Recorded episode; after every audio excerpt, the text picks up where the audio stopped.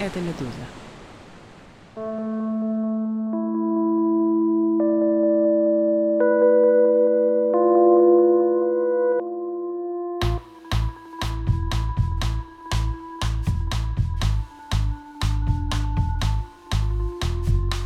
Здравствуйте, меня зовут Александр Филимонов, и вы слушаете подкаст «Медузы. Текст недели». Точнее, наш очередной спецвыпуск, посвященный не тексту, а кино. В начале октября берлинская студия «Нара» и кооператив независимых журналистов «Берег» выпустили второй документальный фильм под названием «Сын». Как заявлено в его подзаголовке, это непридуманная биография Никиты Михалкова, одного из самых именитых советских и российских кинорежиссеров и актеров – ныне, впрочем, более заметного в роли прокремлевского блогера, пропагандиста в своей авторской программе «Бесогон ТВ». Премьера картины «Сын», как и предыдущие работы Нара «Белое пальто» Валерии Новодворской, состоялась на «Медузе».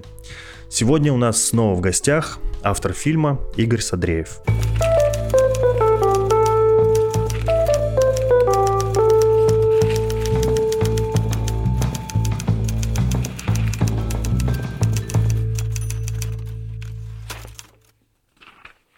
Игорь, привет, снова рад приветствовать тебя в нашем подкасте. Привет, привет. Прошлой весной мы встречались, обсуждали новый твой фильм «Посвящение Валерии Новодворской. Белое пальто».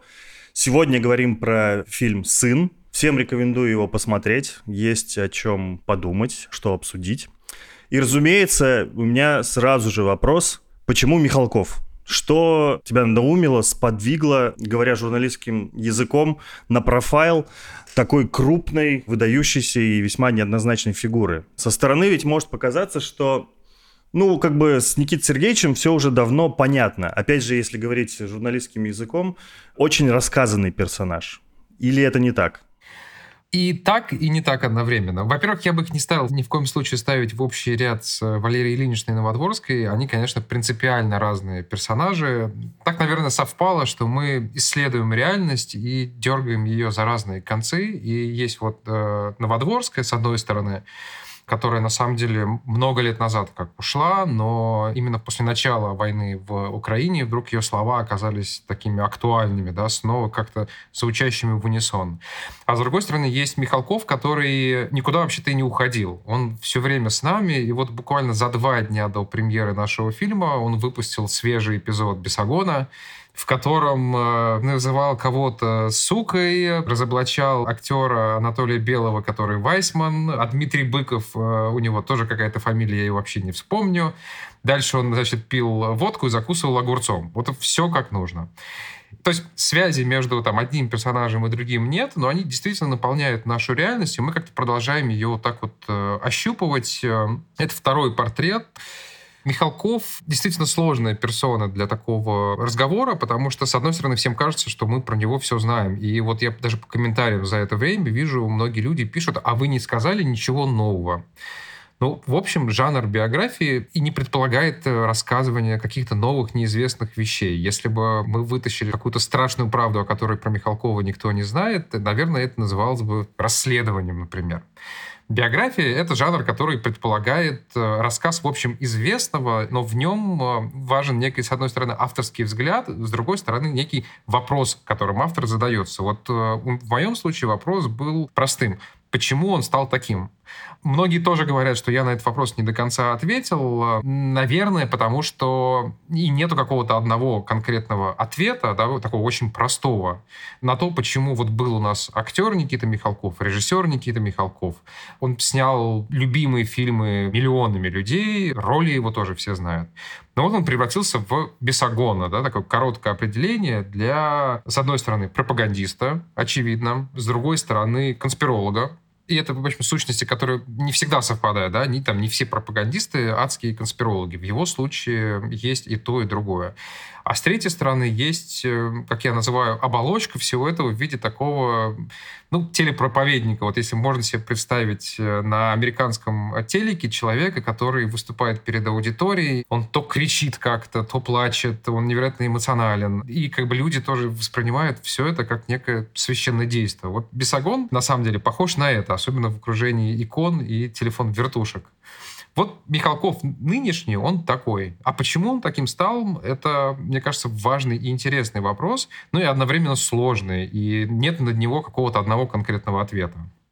Я, разумеется, тоже зацепился за этот вопрос, который ты ставил, и ищешь на него ответ.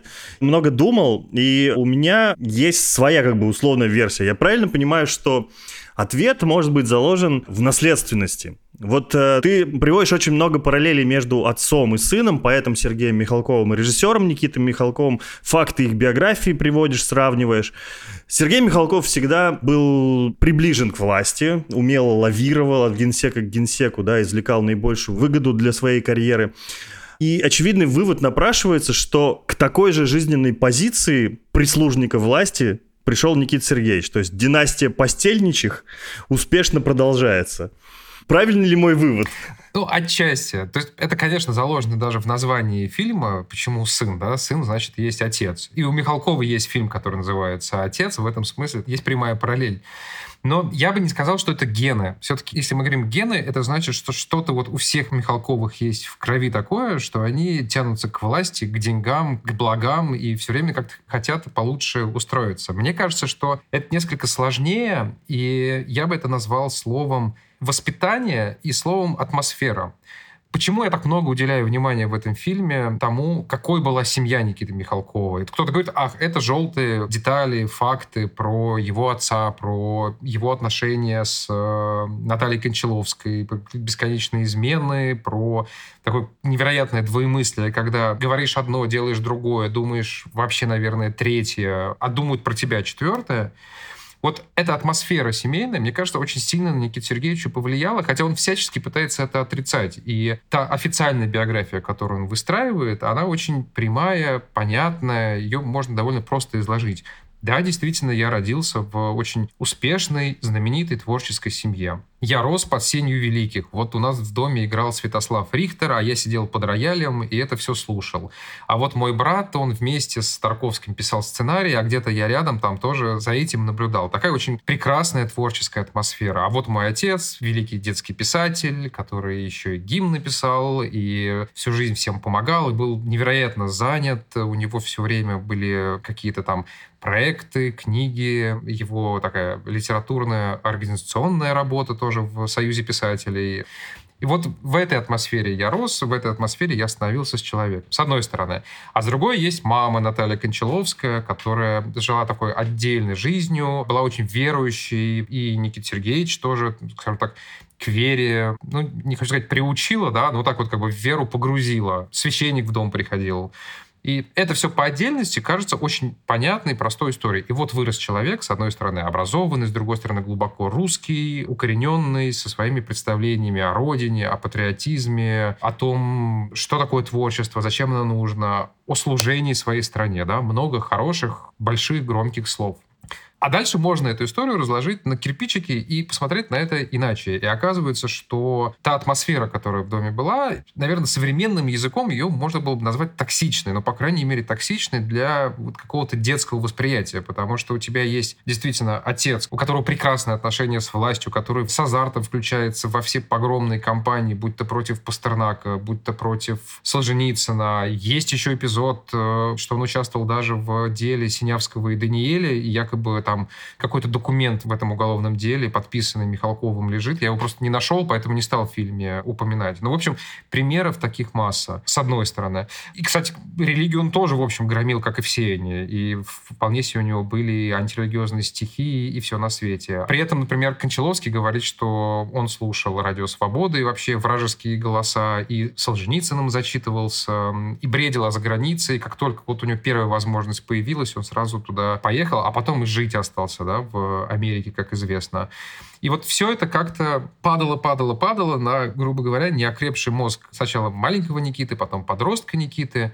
И в итоге вот эта атмосфера на самом деле сильно повлияла на его характер. Вот я бы так сказал. И характер у него получился довольно интересный. Он вырос невероятно обидчивым, очень э, эгоцентричным, наверное, можно сказать, человеком, который, с одной стороны, все время ожидал какого-то подвоха, что вот его будут в чем-то обвинять, то ли в каких-то родственных связях, то ли в какой-то непорядочности, то ли еще в чем-то.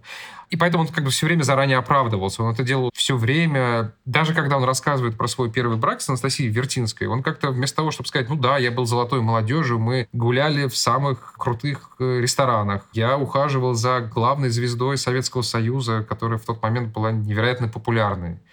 Мы там бухали вместе с Андреем Мироновым и вообще вот всей этой творческой компании. Вот да, вот я таким был. Нет, читаешь биографию Михалкова, и оказывается, что как-то случайно он встретил Вертинскую, и в компаниях он вроде не участвовал, и вообще был очень таким спокойным, размеренным человеком, абсолютно противоположность тому, что мы бы назвали золотой молодежью. Вот кажется, это такое оправдывание, которое его всю жизнь сопровождало вместе, в купе с э, такими чертами характера сложными, которые выросли из воспитания, из атмосферы в семье, привели к тому, что год за годом Никита Сергеевич накапливал какие-то вещи, на которые как бы его организм требовал дать ответ. Все время он обижался, все время ему что-то не додали, все время кто-то как-то ему помешал. И э, вроде как бы в советское время это еще не сильно проявлялось, а вот чем дальше, тем стало хуже и приобрело уже действительно совершенно фантастические размеры, ну, наверное, где-то с начала 90-х,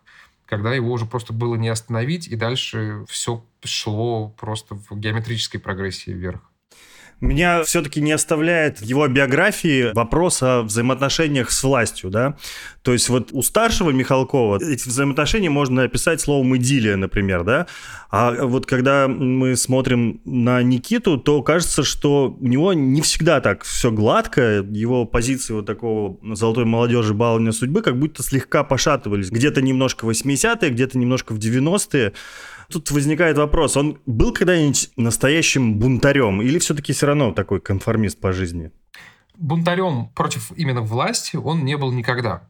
Но здесь надо к чести и отца, и сына сказать, что дружба с властью — это вообще большая работа это вот не сваливается просто так. К этому нужно приложить много усилий. И вот, скажем, Михалков-старший, с чего я начинаю фильм, приложил, на самом деле, много усилий для того, чтобы его заметил Сталин. Мне кажется, что буквально был разработан очаровательный в своей простоте, но эффективности план, когда вот он написал стихотворение «Светлана», и дочку Сталина звали Светланой. И он понимал, что в Кремле читают газету «Известия», и, конечно, это стихотворение заметят. И действительно, после этой публикации он сделал стремительную, фантастическую карьеру. Но это усилие, согласитесь. Хотя он утверждает, что это получилось совершенно случайно. Мне кажется, что я доказываю в фильме, что это, в общем, был такой преднамеренный, очень стройный, логичный план 22-летнего поэта Михалкова. И дальше ему тоже, конечно, приходилось отношения с властью налаживать, потому что ну, приходит Хрущев. Очевидно, что эпоха меняется, оттепель. А Михалков — человек, который прочно связан со Сталином. Он написал для Сталина гимн, он в гимн вписал имя Сталина. И ему заново пришлось эти отношения выстраивать с Хрущевым. Дальше Брежнев, немножко иначе. Дальше Горбачев, потом новая власть. И это каждый раз какое-то усилие. Интересно, кстати, есть интервью Сергея Михалкова в журнале «Огонек» уже перестроечном. И у него там как раз спрашивают про его отношения так последовательно к Сталину, к Хрущеву, к Брежневу, Горбачеву. И удивительно, что для каждого из них он находит какое-то свое доброе слово, как-то вот так вот аккуратно говорит, что да-да-да, мы со Сталином, конечно. Ну и с Хрущевым я потом встречался, и с Никитой Сергеевичем прекрасно. А, и, а слушай, с Леонидом Ильичем-то мы как бы не один раз виделись, и я его о чем-то просил, он всегда помогал, и вот да-да-да-да. И, конечно, новые лидеры. Михаил Сергеевич, как бы новая кровь, это хорошо, и всегда перемены к лучшему, это хорошо. В общем, удивительно, человек действительно старался. Это вот не просто так. Михалков тоже, мне кажется, всегда умел находить общий язык э, с властью и тоже к этому прикладывал усилия. Но период, когда ему было тяжелее всего, я бы сказал, что это конец 80-х, вот поздняя перестройка и начало 90-х. Причем начало 90-х, наверное, пик этого можно отнести к 93-му году, когда Михалков оказался на стороне Верховного Совета и Александра Рудского. Они дружили просто. И Михалков всегда подчеркивал, что для меня дружба важнее каких-то политических мотивов. Соответственно, он оказался в стане врагов Ельцина и вообще демократов того момента. И надо сказать, что он в тот момент действительно не переметнулся. Он остался в меньшинстве, проиграл Верховный Совет, проиграл Рудской, и в этом смысле Михалков тоже проиграл. Но Опять-таки, он приложил колоссальные усилия, чтобы очень быстро из этого проигрыша выбраться и отыграться. И действительно, через несколько месяцев после всех этих событий он сумел встретиться с Ельцином, хотя он честно говорит, что было сложно, его долго не принимали. Очевидно, что он настаивал каким-то образом, да, там, подключая какие-то ресурсы. И разговор с Ельциным тоже у него складывался непросто. Борис Николаевич, очевидно, был на него обижен и как-то хотел его проучить. Но вот и к нему он нашел подход, какие-то правильные слова. Ну, опять-таки, по версии Михалкова, да, второй стороны не знаем, но результат этого известен. Михалков приходил как президент Российского фонда культуры, и фонд получил финансирование, получил деньги, и дальше, в общем, довольно тесно стал э, сотрудничать с Кремлем. Есть даже видео, оно опять-таки не попало в фильм, ну, как многое про Михалкова, где он на Валааме вместе с Наиной Ельциной, они, кажется, дарят какие-то иконы монастырю, и вот э, что-то говорят, сидят, и патриарх там же. Слушай, очевидно, что они уже все в хороших отношениях. Ну, а дальше он просто был фактически доверенным лицом Ельцина на выборах президентских и на выборах э, в Госдуму тоже он входил в тройку партии власти. То есть, в общем, отношения наладились. Но вот сложный момент действительно был в 93-м, при том, что он так не случайно свалился, а это все как снежный ком шло, начиная где-то с 86 э, -го года, вот знаменитого съезда кинематографистов, где Михалков так не в струю, что называется, попал со своими комментариями. И после этого, очевидно, на него посыпались такие проблемы, скажем так. Ну, мне вот еще чему кажутся интересными 90-е, это же очевидный момент э, конечного мирового признания Михалкова как режиссера. Урга, территория любви, утомленные солнцем побеждают в Венеции, в Каннах и на Оскаре. Разумеется, Михалков обласкан властью, э, и кажется, как будто, что он в этот момент начинает думать, что он и сам есть власть. В частности, вот ты уже говорил, пытается идти в политику, баллотируется в Госдуму, а был ли какой-то момент, где и что его остановило? Да, вот как бы когда он снова вернулся к роли прислужника? Это хороший, интересный вопрос, на самом деле. Я бы чуть сделал шаг назад, объяснил, в чем сложность вот ответа на этот главный вопрос, почему и как он стал таким, и когда. Потому что вещи эти, на самом деле, происходили одновременно, действительно. В начале 90-х Михалков, наконец, получил все, о чем он так долго мечтал. Он получил Оскар за фильм «Утомленные солнцем». Фильм «Югра» прекрасно прошел, он получил приз в Венеции. Потом, собственно, «Утомленные» получили в Каннах тоже награду. Дальше он снимает самый дорогой на тот момент фильм в истории российского и чуть ли не советского кино «Сибирский цирюльник». Кажется, 45 миллионов э, долларов бюджет для нищей страны, для того времени. Это совершенно невиданное. И там куча невероятных историй, как Министерство Шойгу, МЧС ему привозит какой-то снег, потому что снег растаял у Новодевичьего монастыря, как гасят кремлевские звезды, чтобы Михалков снял те самые нужные кадры. Ну и в Кремле вот он на белом коне. Понятно, да? Вот как будто вся страна снимает это кино вместе с ним. Вот кажется, выше этого уже нет. Но одновременно удивительно, когда ты заглядываешь в какие-то его переживания и мотивации, открывается, что Михалков был страшно обижен на то, что в Каннах «Утомленный солнцем» получили гран-при, а не золотую пальмовую ветвь. Вот в том году, в 94-м, ветку получил фильм «Криминальное чтиво» Тарантино, а Михалков, соответственно, получил второй по важности приз. И, ну, казалось бы, это Канны казалось бы, ты все равно победитель, ты лучший. Но нет, Михалкова это страшно обидело. И в прекрасном интервью Владу Листьеву, даже Листьеву говорит, что, слушайте, вы прекрасный актер, но когда вы шли по залу получать эту награду, у вас на лице было написано, как страшно вы недовольны. И Михалков пытается этому придумать какие-то объяснения, что вот, мол, обидно было за державу, потому что Америка победила, а не Россия. Ну, как бы прекрасно. А дальше выяснилось еще, когда он получил Оскар и вернулся в Россию, он обиделся на то, что его не поздравил президент и премьеры. И по этому поводу есть запись в дневнике, а я использую часто дневники разных людей, и мало того, что мы узнаем, что Михалков э, статуэтку Оскара осветил, он вызвал батюшку, и тот буквально провел обряд над ней. С одной стороны. А с другой, Михалков обиделся, что не было должной реакции со стороны президента и премьера на его «Оскар». И надо сказать, что когда в Кремле проходила премьера «Сибирского цирюльника», там был премьер-министр. Опять-таки, эти кадры не вошли в фильм, но они совершенно замечательные Там э, журналистка говорит примерно, что в тот момент, когда НАТО продолжает свою операцию в Югославии, в тот момент, когда какие-то еще проблемы, премьер-министр выбрал самое важное событие, пришел на премьеру «Сибирского цирюльника» в Кремль, и там действительно стоит Евгений Примаков, тогда премьер, и говорит, что фильм я не видел, но фильм кажется замечательный, а на его заднем плане стоит Михалков, и он просто плавится от счастья. У него улыбка вот просто, вот как бы усов не видно, вот она такая. Я к чему? Одновременно происходили его какие-то победы невероятные, и одновременно росли его обиды. Они шли рука об руку. Но вот тот момент, когда он отказался от власти, можно предположить, нету достоверного ответа. В том же 99 году, когда проходила премьера «Сибирского цирюльника», много было тогда слухов вокруг того, что Михалков пойдет в президенты. Об этом говорил там Евгений Киселев в своей программе, вот я видел лично этот кусок. Об этом говорила актриса Лидия Федосеева-Шукшина буквально на премьере этой кремлевской. Она вот так вот как намекнула, что, ну, конечно, мы все понимаем, что это не просто премьера фильма, а это еще и такое как сказать, ну, она не сказала, это начало предвыборной кампании, но очевидно стало, что там, слово президент все время как-то в этом контексте мелькало. Но, видимо, дальше появился более достойный кандидат, и э, у Михалкова тут не было никаких шансов, да? По крайней мере, официально он сам никогда не заявлял о том, что он хочет стать президентом или будет баллотироваться. В общем, февраль 99-го вот эта кремлевская премьера, а летом если я не ошибаюсь, у нас премьер-министром уже стал Путин. То есть там, в общем, Михалков вот может быть, на самом деле нас отделяло от президента Михалкова буквально пару месяцев. И вот если бы чуть-чуть по-другому сложилась вся эта подковерная борьба, то он действительно бросил вызов тогдашним кандидатам, кто у нас там был, э, Лужков, да, Примаков тот же, Немцов, Явлинский и прочим кандидатам. Вот кажется, тогда, вот в тот момент, все слухи о том, что Михалков как-то пойдет во власть, они закончились.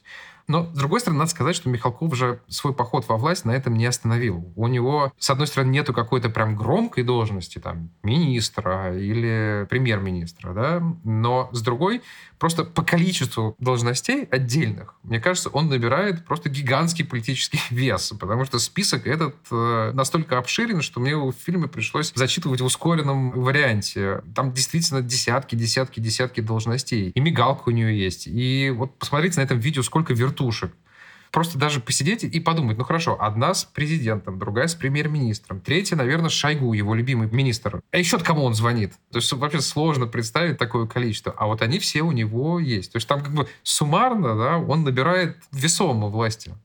Да, соглашусь. К вопросу о каких-то моментах, которые не вошли в фильм, могли бы войти, да, ты говорил много, что много чего не вошло, я в одном из отзывов встретил претензию, что не упоминается, например, эпизод, когда в 99-м году нацболы забросали Михалкова яйцами, он в ответ пнул ногой по лицу одному из них. Я действительно вспомнил этот момент, э, нашел потом видео в интернете, и кажется, довольно показательный для раскрытия персонажа. Абсолютно. Я, честно, не стал это видео использовать совершенно сознательно, сознательно и принципиально. Тут можно сказать, что я в этом смысле Никите Сергеевичу немножко подыграл, мне кажется. Потому что мне так кажется, что это видео, оно настолько разоблачает героя, что, в общем, после этого не обязательно делать кино. Вот если честно. Я очень хорошо помню слова моего отца. Много лет назад он это сказал. Почему-то про это зашла речь. Он сказал, что вот после этого видео для него Михалков как персонаж умер. Ему больше не интересно ни что он говорит, ни что он делает, ни какие фильмы он снимал или снимает. И мне эти слова моего папы тоже запали очень в душу. И мне искренне кажется, что это видео, в общем, объясняет на самом деле все. Просто я решил его не использовать, чтобы так немножко пожалеть героя и попытаться выдержать какой-то баланс. Хотя и так понятно, там многие его поклонники уже закидали фильм э, всякими разными обвинениями, что это копание в белье, поклеп, русофобия и так далее. Я думаю, что вот это видео, оно, конечно, еще добавило бы им аргументов, поэтому я решил его не использовать. Но есть, на самом деле, гораздо более интересные куски, которые я просто не придумал, куда можно прикрутить. Самый мой любимый — это момент из фильма под названием «Чужая земля». Это документальный фильм, кажется, год 2013 про умирание русской деревни. Михалков вообще довольно много документальных фильмов снял. Он человек удивительно плодовитый в этом смысле. И этот фильм примечателен тем, как он заканчивается. Михалков показывает э, какую-то вымершую деревню, в которой уже больше никто не живет, но как бы установлен таксофон, по которому можно позвонить или родственникам, или в какие-то там службы, вот что называется 01, 02, 03. И Михалков буквально это делает. Он сначала звонит в полицию. Милиция.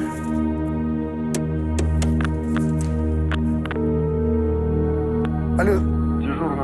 Да, товарищ старший лейтенант, здравствуйте. Скажите, пожалуйста, вы выезжаете в каких случаях э, на происшествие? Про-. Нет, э, знаете, что произошло? Да? Произошло то, что померла. Да нет, э, деревня русская. Да, я не ну, пьяный. Алло.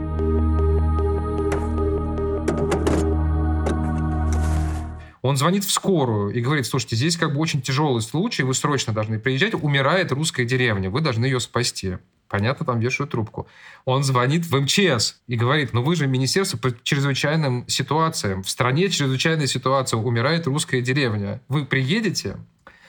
Чтобы совсем уже вас положить, я скажу, что автором сценария этого фильма числится Ольга Любимова. Это министр культуры нынешний. Тогда она работала в студии Михалкова 3Т и несколько его документальных фильмов, видимо, как сценарист э, делала. Это невероятное совершенно зрелище по своей силе, артистизму Никиты Сергеевича и я пытаюсь какие-то этому подобрать правильные слова, потому что, мне кажется, с одной стороны, вроде бы он сам понимает, как все это должно выглядеть, и он говорит вроде, что это какая-то немножко шутка и хохма, но, с другой стороны, от такой шутки тебе становится так страшно, у тебя настолько округляются от этого глаза и открывается рот, совершенно какое-то обезоруживающее зрелище. Если себе вот нужно представить Бесогона, который встал из-за своего стола с вертушками и иконами и куда-то пошел, начал снимать репортажи, то вот это оно. Вот это мой любимый, не вошедший, пожалуй, эпизод. Звучит отлично совершенно, да. И у меня есть э, пара технических, что ли, вопросов еще про фильм. Я понимаю, что это все-таки, наверное, из области фантастики, но не могу не спросить, была ли мысль биографии от первого лица, да? Я понимаю, что в случае с Новодворской, которая уже давно умерла, твой личный нарратив понятен и обоснован, да? Михалков жив и здравствует, и я, конечно, понимаю, что он будет чрезмерно избирателен в выборе тех, кому давать интервью, но если допустить какой-то, представить счастливый случай, идеальные условия, рассматривал ли ты подобные съемки? Или же, например, хотя бы рассказывать биографию через ближайшее окружение Михалкова, которое его хорошо знает?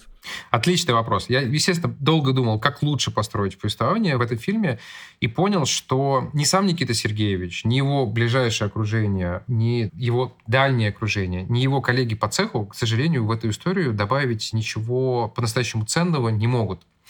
Почему? Коллеги по киноцеху, которые с ним работали, всегда рассказывают про него невероятно смешные, обаятельные байки из серии. А вот еще был случай у нас э, во время съемок.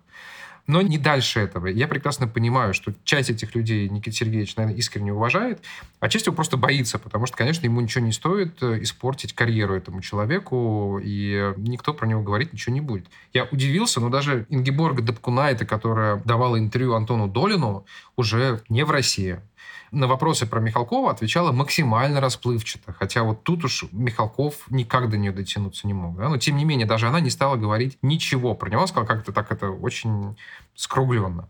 А что касается ближнего круга и самого Михалкова, то мне искренне кажется, что они мастера мифов, и они любят рассказывать истории про себя. И Михалков, на самом деле, дал же огромное количество интервью. И его дети, и его внуки. Материала много. Но это все истории из серии нужно идти и проверять. Поэтому я понял, что, в общем, реальное повествование нужно строить э, иначе. И поэтому подзаголовок у этого фильма непридуманная биография. Потому что и сам Михалков, и люди вокруг него рассказывают как раз биографию придуманную. И в этом смысле, мне кажется, их свидетельства не добавили бы ничего ценного и по-настоящему интересного. А выступать в жанре, вот, Никита Сергеевич, у меня тут есть бумажка, документ, что вы скажете, тоже было неинтересно, потому что он хороший говорун. И мы там видели это, например, в интервью Дудя, который, в общем, задавал, кажется, все те самые важные и правильные вопросы но мы не получили на них никаких, э, на самом деле, интересных ответов. Вот удивительным образом из всех интервью, которые я посмотрел, самым глубоким оказалось интервью у Андрея Максимова, если помните, такой был э, ведущий смешной. Он все казалось, что он во время интервью спит. Так вот, оказалось, что, может быть, и спит, но все видит. И задает какие-то очень правильные вопросы и очень правильно умеет создать атмосферу, потому что Михалков в этом интервью часовом рассказал гигантское количество интересных вещей. А у Дудя, хотя там было два с лишним, мне кажется, часа, на самом деле, когда я все это перебрал, я понял, что выбрать оттуда каких-то важных ключевых слов Да не получается, нет там ничего. И я понял, что также, даже если бы у меня на руках была декларация Михалкова с его невероятными заработками, если бы там были документы, рассказывающие о том, как, в каких выражениях его отец клеймил Пастернака Солженицына, или какие у него отношения на самом деле были со Сталином. Никита Сергеевич нашел бы этому, на самом деле, яркое и талантливое объяснение и просто, в общем, заговорил бы меня в этом смысле. Поэтому я решил в этом фильме опираться, с одной стороны, на документы, с помощью которых можно просто проверить, что было, чего не было. С другой стороны, на дневники людей, которые с Михалковым встречались, но это не публичные их слова, а это то, что они записывали для себя. Мне показалось это довольно важным э, свидетельством. Для меня это был залог честности человека. Я понимал, что когда он это пишет в своем дневнике, скорее всего, он пишет это совершенно искренне. И поэтому какие-то записи там Лидии Чуковской, Корней Чуковского есть записи про старших Михалкова, про младшего Михалкова довольно много записей неинтересных и, наоборот, очень интересных. Много дневников, в которых он совершенно показательный появляется. Скажем, была одна женщина, не вспомню ее, которая рассказывала о том, что вот знакомый мой батюшка только что приехал с Николиной горы, где они вместе там с Михалковым что-то делали, еще там был, значит, такой-то персонаж, такой-то. Господи, там чуть ли не Добродеев был, который вот сейчас вот на России, или вот что-то такое, могу наврать. Ну, в общем, так по касательно он в дневниках тоже появлялся. А, есть, я не стал это включать историю, потому что никак не смог проверить. Она в дневнике рассказана как бы через одного. Человек пишет, что вот у него есть знакомый переводчик, который с Михалковым встречался в середине 70-х, потому что Михалков, э, ему привезли бобины с фильмами Райнера Вернера Фасбиндера, и он их хотел все посмотреть, а они на немецком были. Ему нужен был для этого переводчик. И вот этого переводчика нашли, он сел к нему в машину, чтобы поехать на Мосфильм, а по дороге они заехали домой к Михалкову-старшему. И тот его зачем-то потащил с собой, и человек этот стал свидетелем какого-то невероятного семейного скандала между старшим и младшим Михалковыми. Там, значит, папа требовал починить свой Мерседес, а у него он тоже был. Михалков отказывался, потом просил за это деньги. В общем, какая-то совершенно невероятная история. Вот она в дневнике описана. Я даже пытался найти этого переводчика и автора этих строк и хоть как-то верифицировать эту историю. Не смог, поэтому я от этого отказался. Там, где это возможно было, да, как-то доказать и верифицировать, я эти записи дневниковые тоже использовал. Но в любом случае я во всем опирался на документы, факты, архивы, а не на слова людей, не на автобиографии и не на интервью. Ну и именно поэтому единственным фактически сторонним спикером в фильме выступает только кинокритик Андрей Плахов. Э, другое ближайшее окружение отказывалось говорить. Или бесполезно с ним говорить в этом смысле, да? Да, с ним бесполезно. Почему я решил говорить с Андреем Степановичем? Он чудесный кинокритик, с одной стороны. Мне кажется, что очень честный и объективный человек. А с другой, так получилось, что он как-то был свидетелем каких-то ключевых для биографии Михалкова событий, но не участником их. Вот в каждом конкретном случае он, что называется, сидел в первом ряду, но не участвовал напрямую. И на пятом съезде кинематографистов он видел, как выступал Михалков, какая была реакция на его слова. И потом, что происходило в Союзе кинематографистов, и что происходило на премьерах его фильмов.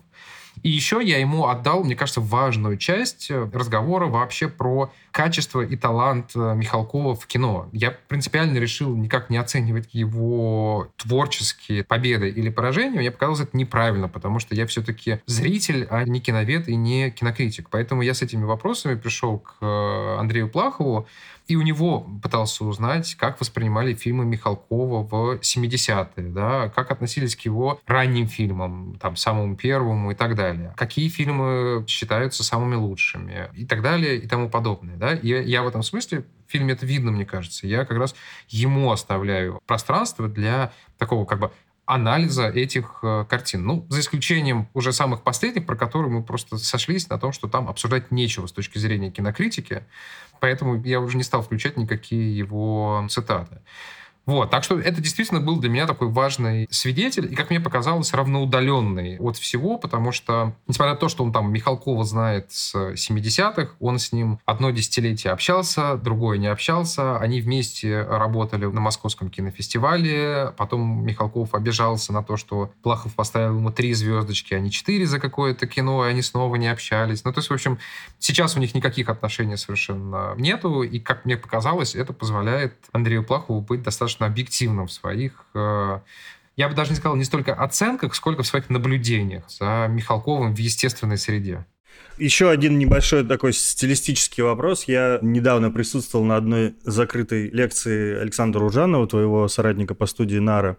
И теперь, видя оба фильма, и «Сын», и про Новодворскую, могу их сравнивать, да, и найти какие-то стилистические схожести. В каждом из них присутствуешь ты как рассказчик, сидя за столом, который обложен книгами, архивами, фотографиями, газетными вырезками, всем прочим. А, все они являются вот прямыми источниками, наполнителями твоей истории. Из этого даже складывается, может быть, такое слегка ощущение, что это не фильм, а какая-то телепередача, например. Скажи, это такой сознательный подход, да, такой как бы своего рода трейдмарк ваших фильмов? Или ты допускаешь, что будет внесено стилистическое художественное разнообразие в следующие ленты? Мы на самом деле хотим, потому что следующие ленты, во-первых, будут, и мы хотим рассказывать по-другому. Мне кажется, что на самом деле способ рассказа это всегда исходит от э, героя. Вот было у нас ощущение, что и в случае с Новодворской, и в случае с Михалковым, несмотря на то, что что это очень разные персонажи, все-таки автору нужно быть в кадре, потому что те вещи, которые я говорю, они должны быть персонализированы, да, то есть зритель должен видеть, кто эти слова произносит, да, это не должен быть некий там закадровый голос, который чеканит какие-то формулировки, да, пусть я не выговариваю все буквы русского алфавита, да, пусть у меня на голове волос все меньше и меньше, о чем мне упорно продолжают писать зрители. Окей, не ради волос я в кадре, да, и не ради своих замечательных сережек, про которые теперь тоже все пишут. А потому что эту историю рассказываю я, эти документы нашел я, и это, конечно, мой авторский взгляд, который будет не совпадать с взглядом любого другого журналиста. Но раз уж как бы я здесь, то я его и представляю. И я бы сказал, что там есть сходство чисто визуальное, с одной стороны, с телеком, да, а с другой стороны и с YouTube тоже. И это вторая часть э, ответа на вопрос, потому что то, где эти фильмы выходят, их такая естественная среда обитания. Там, в общем, жанр человека, который сидит перед камерой и что-то рассказывает, он как бы вполне себе органичен, да, то есть у нас не возникает таких вопросов к какому-либо блогеру, да, почему этот человек в кадре, потому что он, в общем, и есть рассказчик. В этом смысле действительно это непривычно для классического документального кино. И мне кажется, тут мы изобретаем какой-то такой сложный новый жанр, в котором есть элемент, с одной стороны, я надеюсь, большой документалистики, с другой стороны, элементы общем, привычного нам YouTube а, и каких-то блогерских видео тоже, и мы пытаемся так вот одно с другим а, совместить. Но опять-таки разные истории требуют разных подходов, и будут у нас еще впереди э, фильмы, в которых автор есть, но в кадре, например, его нету. Такое тоже возможно. Понятно, будем ожидать. Один из э, самых э, популярных комментариев к фильму на Ютубе гласит следующее. Помимо моих сережек.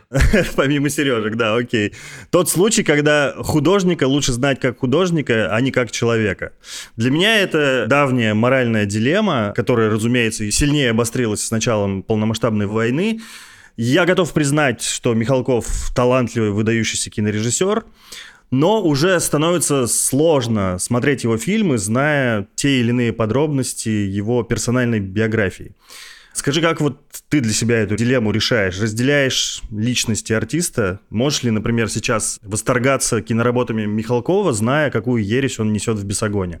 К сожалению, мне кажется, что невозможно это отделять одно от другого. Хотя время меняет э, эту оптику, надо сказать. Вот э, другой пример. Помните, был скандал с Майклом Джексоном? И был замечательный фильм «Возвращение в Неверленд». Вот после него я примерно год не мог слушать просто ни одну его песню. Мне просто физически было очень плохо. А вот спустя года два я вдруг посмотрел, у меня в плеере снова его песни появились. Да? Как-то вот это немножко так подзабылось. Вот сейчас, например, мне очень сложно отделять Михалкова, актера и режиссера, от э, Бесогона. И, собственно, фильм мы даже начинаем ровно с этого трюка, довольно простого, но тем не менее. Мы подменяем дорожку звуковую в его фильмах, подменяем его словами из Бесогона. Это ровно так, как я сейчас, к сожалению, слышу Михалковские роли и Михалковские фильмы. Вот он для меня едет по эскалатору «Я шагаю по Москве», и поет не замечательную песенку, да, а кричит про звенящую пошлость Буратино гея и Мальвину лесбиянку. От этого никуда не деться. Возможно, через несколько лет или, может быть, десятилетий, когда вот это настоящее немножко как-то осядет и от него станет не так больно и ужасно, я снова смогу его фильмы воспринимать в какой-то своей полноте и чистоте, да, какими они были. Но вот сейчас для меня это совершенно невозможно, и мне кажется, что это довольно распространенная история, потому что в этот ряд можно поставить, например, там, книги Захара Прилепина. Я знаю людей, которые говорили, что до войны, даже еще вот после Крыма и всего, они, тем не менее, его еще могли читать и как-то отделяли личность автора от э, произведения, а сейчас уже нет. Сейчас уже это невозможно взять в руки. И что, опять-таки, не означает, что там через 10 лет мы к этим книгам не вернемся и не скажем, что все-таки он был довольно значительный писатель, и продолжим его с удовольствием читать. Кстати, мне кажется, тоже был, в общем, и с Михалковым старшим. Обратите внимание, действительно его по-прежнему читают. Может быть, не в тех масштабах, как его читали в советское время, но там дядю Степу знают, какие-то другие его стихотворения тоже знают. И э, вроде как личность автора все-таки немножко отделилась от его книг, да, но опять-таки время прошло.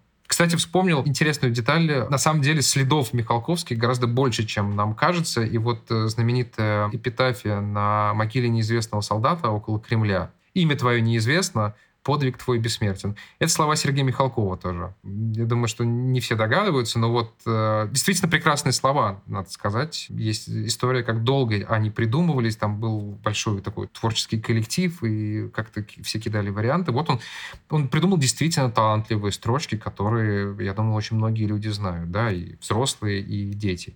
Сейчас нам как будто бы легко отделить их от э, фигуры автора. Я, ну, надеюсь, что что-то подобное случится и с Михалковым. Но, очевидно, не сейчас, потому что мы, конечно, находимся в фазе обострения, если медицинскими терминами выражаться. Я думаю, что ранние фильмы Михалкова воспринимаются, наверное, уже спокойно в, в отрыве от его личности, там, где он себя, как бы, наверное, не так педалирует, как, например, в «Сибирском цирюльнике», выдавая себя за царя уже вот такого, да, то те могут спокойно восприниматься как обычное, хорошее, прекрасное кинопроизведение. Я думаю, что, знаешь, они и будут восприниматься, потому что, к сожалению, хотя тут я иступаю на такую вот киновеческую стезию, но все-таки, мне кажется, какое-то коллективное мнение, оно сходится в том, что последние картины Михалкова, а последние, это значит картины последних примерно там 30 лет, они по своему таланту очень сильно уступают его ранним картинам, вот там, начиная с «Сибирского цирюльника», и чем дальше, тем сильнее уступает. Поэтому я думаю, что вот эта часть его творчества забудется быстрее всего, а вот как быстро перестанет фонить фигура автора на его прекрасные фильмы 80-х и 70-х, ну, тут мы посмотрим. Спасибо за внимание. Вы слушали спецвыпуск подкаста «Текст недели». Все наши подкасты вы гарантированно найдете в приложении «Медузы». Обязательно скачайте его себе. Оно умеет обходить блокировки Роскомнадзора и работает без VPN. Совсем скоро в нем, помимо новостей, подкастов и всех наших других материалов, появятся книги от издательства, которое запускает «Медуза». В приложении вы совершенно бесплатно сможете прочитать те книги, которые сейчас не могут появиться на полках российских магазинов из-за военной цензуры. Первыми проектами станут книги Елены Костюченко «Моя любимая страна» и Михаила Зыгоря «Война и наказание». Медуза продолжает краудфандинговую кампанию. Если вам не безразлична судьба нашего издания, вы живете за границей, пожалуйста, оформите хотя бы небольшое, но регулярное пожертвование в адрес редакции. Если вы живете в России, то донаты могут грозить для вас административным и уголовным преследованием, поэтому лучше расскажите о нас своим иностранным друзьям и знакомым. Они могут оформить пожертвование вместо вас. Это можно сделать по адресу support.meduza.io. Спасибо и до новых встреч.